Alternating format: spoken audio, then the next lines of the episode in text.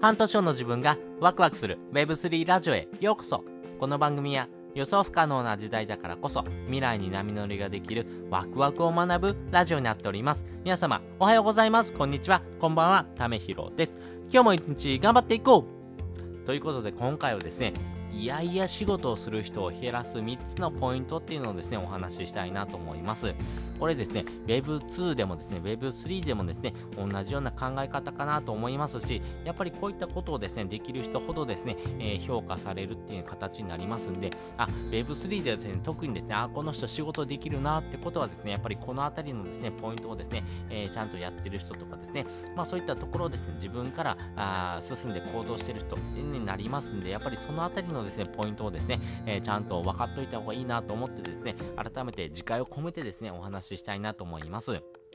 で、先にですね、この3つのポイントについてお話ししておきます。1つ目はですね、えー、強制。2つ目は説得。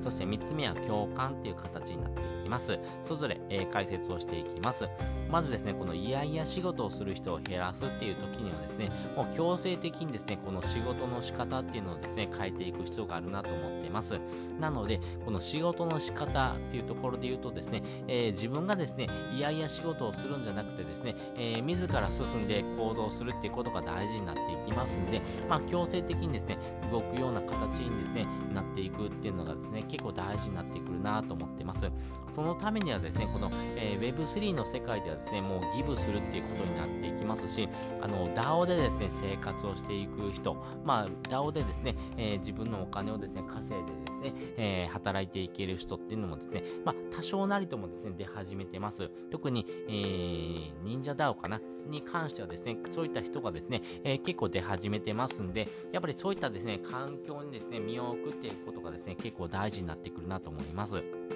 まあそういったですね、えー、強制的な環境によってですね、えー、人のですね、仕事の仕方とかですね、えー、学ぶものっていうのをですね、変えていくことができるっていうのがポイントになっていきますんで、やっぱり強制的にですね、その環境をですね、変えてあげるってことがですね、大事になってくるんじゃないのかなと思っています。で、二つ目はですね、説得なんですけども、やっぱりセミナーとかですね、えー、はたまたですね、コンテンツをですね、え、使って学んでもらうっていうのもですね、一つ大事になってくるんじゃないのかなと思っています。やっぱりですね、この Web3 の世界ではですね、えー、難しいこと非常に多いです。えー、金融リテラシー、そして IT リテラシー、そして、えー、セキュリティとかですね、やっぱりそのあたりのですね、知識っていうのはですね、必要になってくるので、やっぱりですね、え高度な技術にはなっていきます。ですが、やっぱりですね、これはですね、日々学んでいく必要がありますし、学んだ先にはですね、えー、自分のですね、得意になってくること、そしてそれをですね、また多くの人に伝えることによってですね、えー、自分がですね、その分野のですね、えー、プロになっていくっていう形になっていきますんで、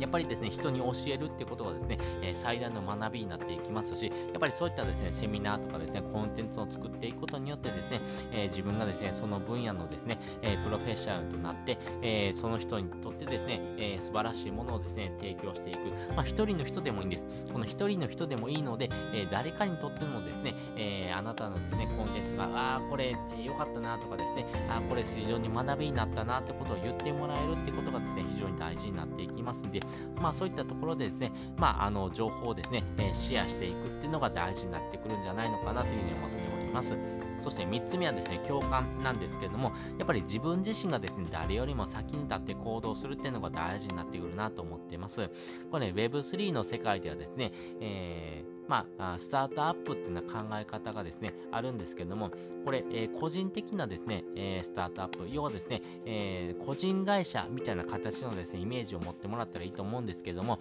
自分がですね、え言われてなくてもですね、自らですね、え先に行動していくような人がですね、やっぱり、えー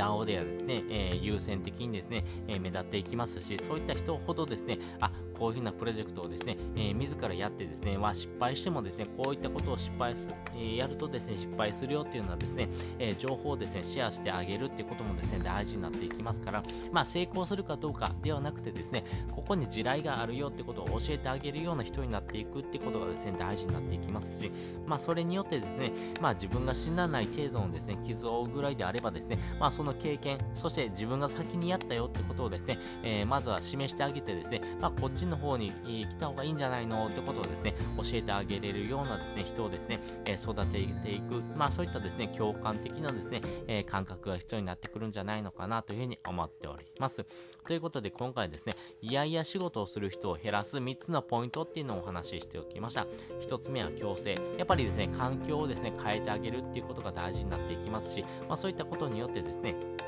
えーと、周りの人の影響もですね受けやすいんじゃないのかなというふうに思っております。で2つ目は説得なんですけどもやっぱりセミナーとかですねコンテンツを作ってですね、えー、自分がですね学ぶ側からですね教える側にですね回っていくっていうことがですね大事になっていくというところ。そして3つ目はですね共感っていうところですね、まあ、自分自身がですね誰よりも先に立って行動していくってことがですね大事になっていきますしその行動していくものにとってですね、えー、やっぱり誰かのためにですね、えやってあげるっていうのはですねギブの精神がですね大事になってくるんじゃないのかなというふうに思っております。